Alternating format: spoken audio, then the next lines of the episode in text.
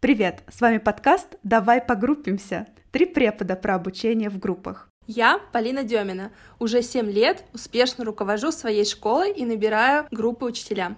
Я Юлия Щукина, и я в прошлом социолог, поэтому собираю группы, основываясь на научном принципе. Я Ольга Кочегарова. Я создала систему, в которой основной набор я провожу только один раз в году. Здесь мы отвечаем на самые частые вопросы, которые связаны с обучением групп – сколько должен идти набор, как правильно подбирать студентов по уровню, как быть, когда кто-то уходит из группы. Это и многое другое мы обсуждаем с позиции своего опыта работы с разнообразными группами разных уровней, возрастов и даже размеров. Ну что, давай погруппимся.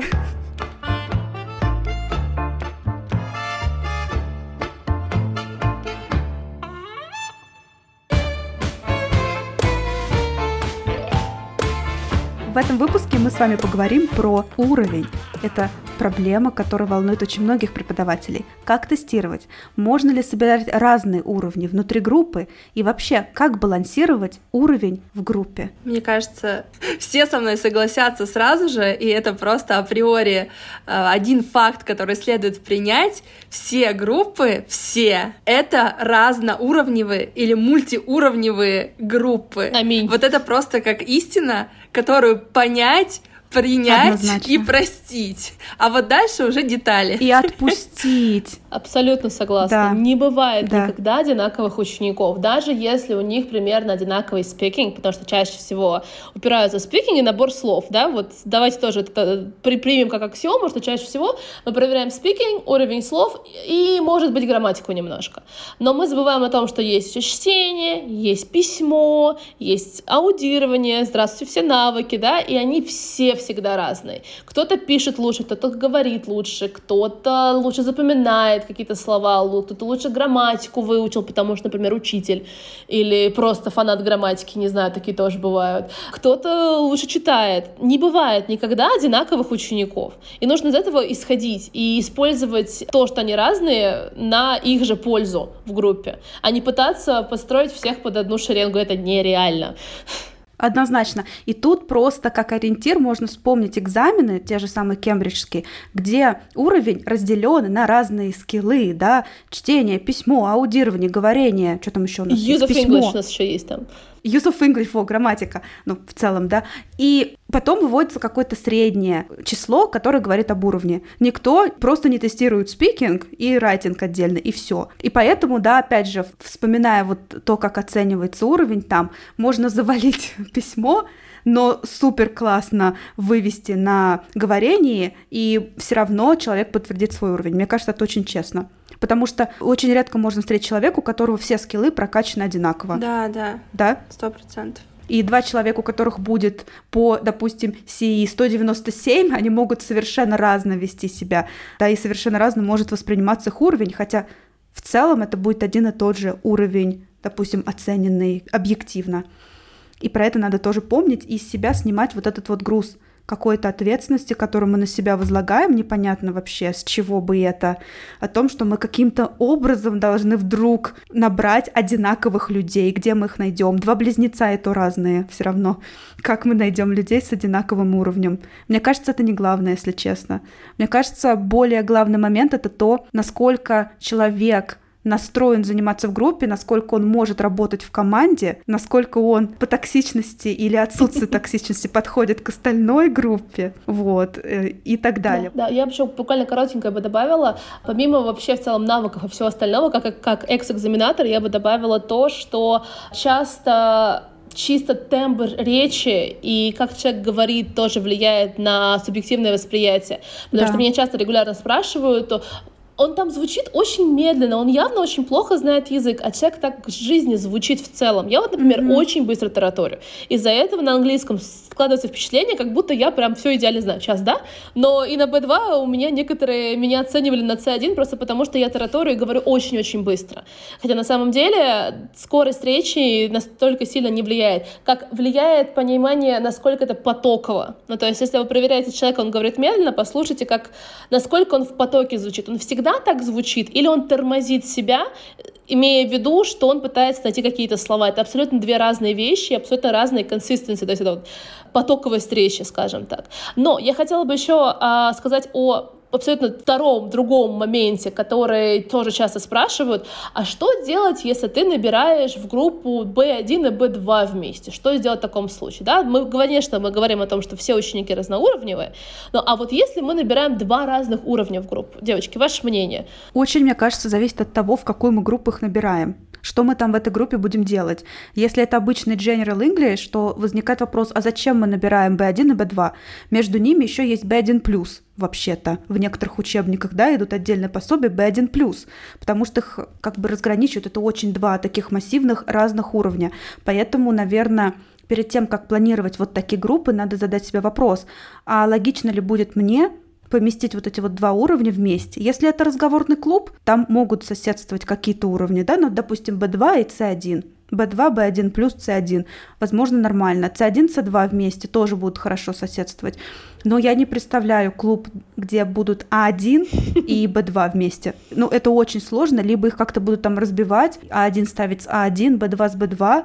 Но зачем вам? Все будут недовольны таком случае угу, чаще всего. Сто процентов. Будут недовольны, да, это ведет к какой-то к удару по самооценке у тех, у кого А1. Они будут думать, что у тех, у кого Б2, у них тоже один, но они круто говорят, ну, может вообще привести к какой-то непонятной путанице.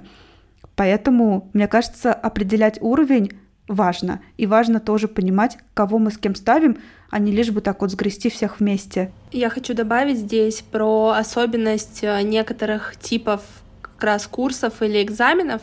Опять же, вернемся к IELTS. Мы просто в этом году его запустили в школе, и у меня очень много впечатлений и эмоций, потому что это новый продукт. И там как раз вот эта вот ситуация, когда все сгребаются в одну кучу, потому что каждый ученик приходит mm-hmm. со своей целью, и у них у всех задача набрать на свой балл. То есть они могут быть, грубо говоря, B2 плюс, да, и B2-C2, но кому-то нужно сдать экзамен там на 6, кому-то на 6,5, кому-то на 7, и кому-то на 8. И, соответственно, здесь очень сложно и грейдить, сложно делить, и поэтому мы, например, э, стараемся организовывать так, чтобы, ну, естественно, их тестировать, да, стараться их делить, но все равно на 100% э, не получается, и вот эта э, mix stability, она там максимальная. Вот. Но мы их ведем всех к своей цели, то есть у каждого есть, грубо говоря, траектория внутри курса, у каждого есть то, на что он пишет, потому что в основном все равно прокачивается либо speaking, либо writing, ну и тесты, естественно. Э, хотя у них тест один, который дается на все уровни, и по ним уже идет да, решение, какого уровня ученик. То есть здесь чисто особенность экзамена, и вот это как раз ситуация, когда все просто должны с этим смириться, что так нормально. Ну, либо выбирать индивидуальное обучение, если им совсем, допустим, не в моготу. Вот. Но на самом деле тоже с точки зрения группы работает неплохо, потому что все друг у друга учатся, обращают внимание на что-то, и в целом групповая динамика, я бы сказала, даже неплохая, то есть в разноуровневых группах могла бы быть и хуже. Но в целом вот такая вот особенность, с которой мы в этом году тоже столкнулись mm-hmm. и справляемся. Интересно. Да, это очень интересно. Я бы сказала в целом, ну как зацикливая нашу тему, э, что самый первый вопрос, который мы должны задавать себе, зачем? То есть зачем я собираю всех вот в такую-то группу? Если ответ на вопрос это, ну, потому что они просто пришли, они у меня вот тут вот есть, и B1 и B2 это типа практически одно и то же, нет, это не очень хорошая мысль. Если это не разговорный клуб, как правильно Оля уже сказала. Если это не разговорный клуб, если это не супер легкий формат, пожалуйста, не сгребайте всех в одну кучу у нас есть разница по уровню, она там есть не просто так. Вот. Но если это касается, например, экзаменов, и опять же, да, если это касается, там, например, высоких баллов экзамена, как ты правильно подсказала, у вас все еще все равно B2, C1, C2, по сути дела, в одном месте. Не А1 с C2, C1, например, да. Вы не берете совсем начало, которым просто там пройти, сдать как-то IELTS вообще в принципе. Это от 6, от 6, 6,5, насколько я помню, этот B2 такой хороший. Вот. Все равно есть не такая большая разница. Между ними есть разница, но не настолько драматическая разница, скажем так. Вот, не надо ставить вообще совсем всех. Это в том числе, например, про тех, кто готовит к ЕГЭ, да, это если спускать в российские реалии. Если у вас есть э, те, кто приходит вообще с нулем, и те, кто пришли с B1, B2, разделите их на две группы, не надо их ставить вообще совсем вместе. Наберите группу совсем начинающих, наберите группу продолжающих. Не надо мучить людей. Вы мучаете людей, вы мучаете себя, самое главное, в первую очередь. У нас, ладно, с учениками, да, учеников у нас еще наберем, а мы у нас, у нас любимых одни. И страдать весь год только потому, что вы набрали всех вместе в кашу-малашу, ну, я считаю, овчинка выделки не стоит. Вот. Угу. Да, потом еще пытаться там, да, стараться делать разноуровневые задания, разделять, грейди, следить за про... все, да, да, следить одновременно за прогрессом каждого, но это реально просто нагрузка сама себе, которую мы создаем. Хотя можно набрать две группы и получить больше да. денег, возвращаясь да, к финансовому моменту да, в этом отношении. Вот. Так что думайте, зачем? Мини-вывод. Не усложняем сами себе жизнь. И вот, э, кстати, про усложнение жизни. Вот такой вот вопрос нам поступил в редакцию. Что делать, если с течением времени уровень начинает у ученика отличаться? Например, он не делает домашку, пропускает, что-то не делал, и вот к середине курса, к концу мы осознаем, как препод, что у нас получилась разноуровневая группа, а набирали вроде нормально, как положено, все были хорошенькие, такие ровненькие, гладенькие, все колобочечки такие, одного уровня практически. Что делать? Как говорит Малышева, это норма. Это всегда так происходит, что в конце, как бы мы там не набирали их всех одинаково, на выходе получается по-разному. даже бывают ситуации, как вот из своего опыта даже из работы центра, а в центре скажу, что иногда бывают ситуации, что один этот человек по окончанию курса, по сути дела, еще раз проходит этот же курс. Да. То есть уходит на другой учебник, но, по сути дела, тот же самый курс проходит заново. И это, ну, это норма. Не в смысле, что это хорошо, а в смысле, что это ну, статистически бывает так.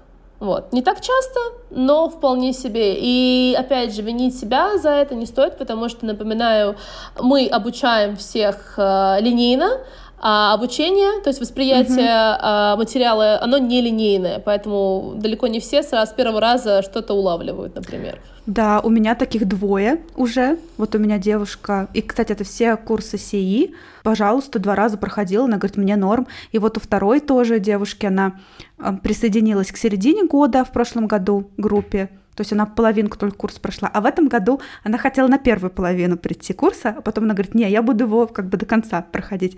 Получается, на полтора курса будет проходить. И я ее спрашивала, как, учитывая, что ну, учебник один и тот же, я та же самая. Она говорит, так как одногруппники другие, то вообще все по-разному воспринимается, вообще. И я заметила, как ей хорошо, как ей комфортно, и она прям вообще по-другому, так более свободно, мне кажется, себя ощущает и активно так во всех заданиях участвует и прям нормальненько так. Еще такой один момент, который мне пришел в голову, мне кажется, на самом деле гораздо больше проблема, это ощущение субъективное, которое может возникнуть у студента о том, что у него какой-то не такой уровень.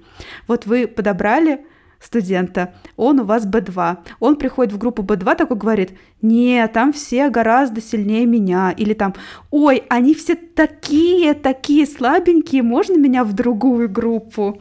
А на самом-то деле он идеально подходит. То есть я хочу сказать о том, что даже если все нормально, проблема может возникнуть оттуда, откуда мы совершенно не ждали. И вот эти субъективные какие-то ощущения, они вообще сами по себе очень портят процесс. Вот у препода субъективное ощущение может быть о том, что у него неровная группа вдруг стала к концу курса, а у студента может быть все шикарно вообще. И наоборот. Препод видит, что группа нормальная, а у студента субъективное впечатление о том, что он не вписывается слишком он слабый или слишком сильный, а это может быть совершенно не так со стороны препода. Или ты говоришь студенту, что он не вписывается, а он говорит, нет, я хочу быть только в этой группе. Да. Как говорится, пусть первый бросит камень тот, кто у кого в группе ни разу не было. Ой, мне слишком легко или ой, мне слишком сложно, это не моя группа. Вот пусть первый бросит камень, у кого такого не было. Да. Да, в этом отношении, мне кажется, работает два подхода. Первый это психологический, это просто длинные беседы, объяснения и так далее. Э, я обычно этим методом пользуюсь, потому что я не хочу туда-сюда людей перекидывать. Мне это не хочется абсолютно. Просто не потому, что я пытаюсь загазлатить человека, что у него на самом деле другой уровень. Просто я вижу картину целиком, как преподаватель, как он работает в группе и так далее. Человек немножко субъективно видит себя в группе.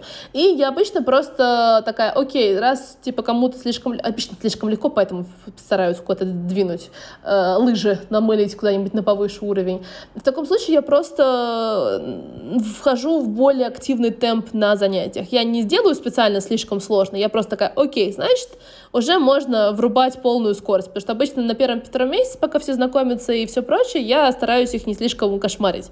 Ну вот. Но если все легко и просто, поехали работать активнее. Обычно вопросы сразу отпадают. Либо, я насколько помню, Полина, у тебя были такие случаи, когда ты ну, пока предлагала попробовать в группу повыше? Или не было такого? Да, да, мы делаем и наверх, и вниз периодически, то есть есть те люди, которые, например, считают, что у них уровень достаточный, например, для C2 группы, но мы в процессе видим, что им тяжело, они, например, не дотягивают, потому что, ну, мы с вами тоже понимаем, что группа может быть реально, например, того же уровня C1, но очень сильная, да, может быть C1 и вот это вот начало. Поэтому мы периодически можем перекидывать в одну группу или в другую, но тоже, скорее всего, где-то в начале курса в середине уже обычно у нас более или менее, наоборот, выравниваются. То есть э, как раз в обратную сторону. То есть такого, чтобы уровень, например, сильно отличался, наверное, нет. Либо, на мой взгляд, это сглаживает преподаватель, э, понимая, да, что, допустим, вот этот ученик не писал работы, ну, окей, дальше будет, может быть, чуть сложнее, но будем ему там какой-нибудь скаффолдинг подкидывать. Вот, то есть это все тоже в наших руках. Мы можем немножко подставлять какую-то помощь, если видим, что ученик чуть-чуть пробуксовывает. Это тоже нормально, и в этом тоже смысл групповой работы. Стараться немножко все равно выравнивать учеников, когда это уже совсем, наверное, очевидно. Оль, тебе есть что добавить? Ну, наверное, даже и нет. Я только скажу, что я никого не, не уговариваю и длинных бесед в последнее время не веду, мне говорят, что группа слишком слабая или группа слишком сильная. Я говорю, ну, если вам так кажется, хорошо, значит так и есть. Я просто на своем опыте, ну почему-то у меня так выходит, что э, приходят, говорят, группа слишком сильная или слабая, я начинаю объяснять, они говорят, ну хорошо, и потом через месяц все равно человек уходит, и я понимаю, что мне не удалось убедить как-то, и человек остался при своем мнении, поэтому это как в той истории, знаете, почему ты такой веселый и спокойный? Я ни с кем не спорю, ну так не может быть, ну не может и не может. Вот, в общем, я что-то решила, что не хочу, не хочу, потому что, ну, ну, лично со мной так не работает почему-то, вот как-то плохой я, наверное, убеждитель. Плохо я убеждаю, в общем. Вот, и я решила, что ладно. Три человека, три похода. Да. Как всегда. Да. Вот, ну что, давайте подведем итог. Опять же, нужно всегда задавать вопрос «Зачем?», зачем нам вот эти уровни нужно вместе соединять.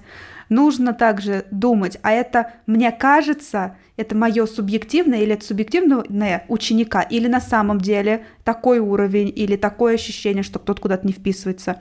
Если нам вдруг показалось, надо спросить, а как комфортно тебе ли заниматься в такой-то группе, как ты себя чувствуешь. Возможно, нам кажется, что ученику слишком легко, а ему норм, и он не хочет никуда переходить. То есть, да, как-то, наверное, перестраховываться, спрашивать себя, задавать себе какие-то дополнительные вопросы, чтобы понимать, а не загнались ли мы куда-то не туда. И, наверное, поспокойнее к этому ко всему относиться, но также с щепоткой какого-то рационального а, чтобы не смешивать два разных уровня вместе, совершенно которые не должны быть друг с другом. Так?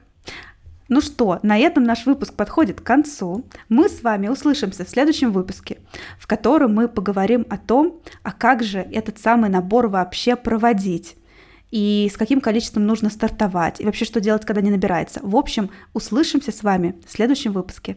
Пока-пока.